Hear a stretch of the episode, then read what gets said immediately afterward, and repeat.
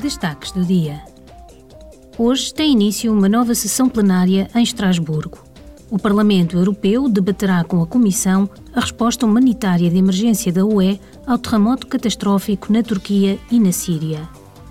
A Presidente do Parlamento Europeu, Roberta Metsola, abrirá a sessão com uma declaração sobre o abalo que matou mais de 20 mil pessoas. Também hoje, os eurodeputados debaterão novas medidas energéticas a incluir nos planos nacionais de recuperação. O objetivo é aumentar a independência dos combustíveis fósseis russos, acelerar a transição ecológica e combater a pobreza energética.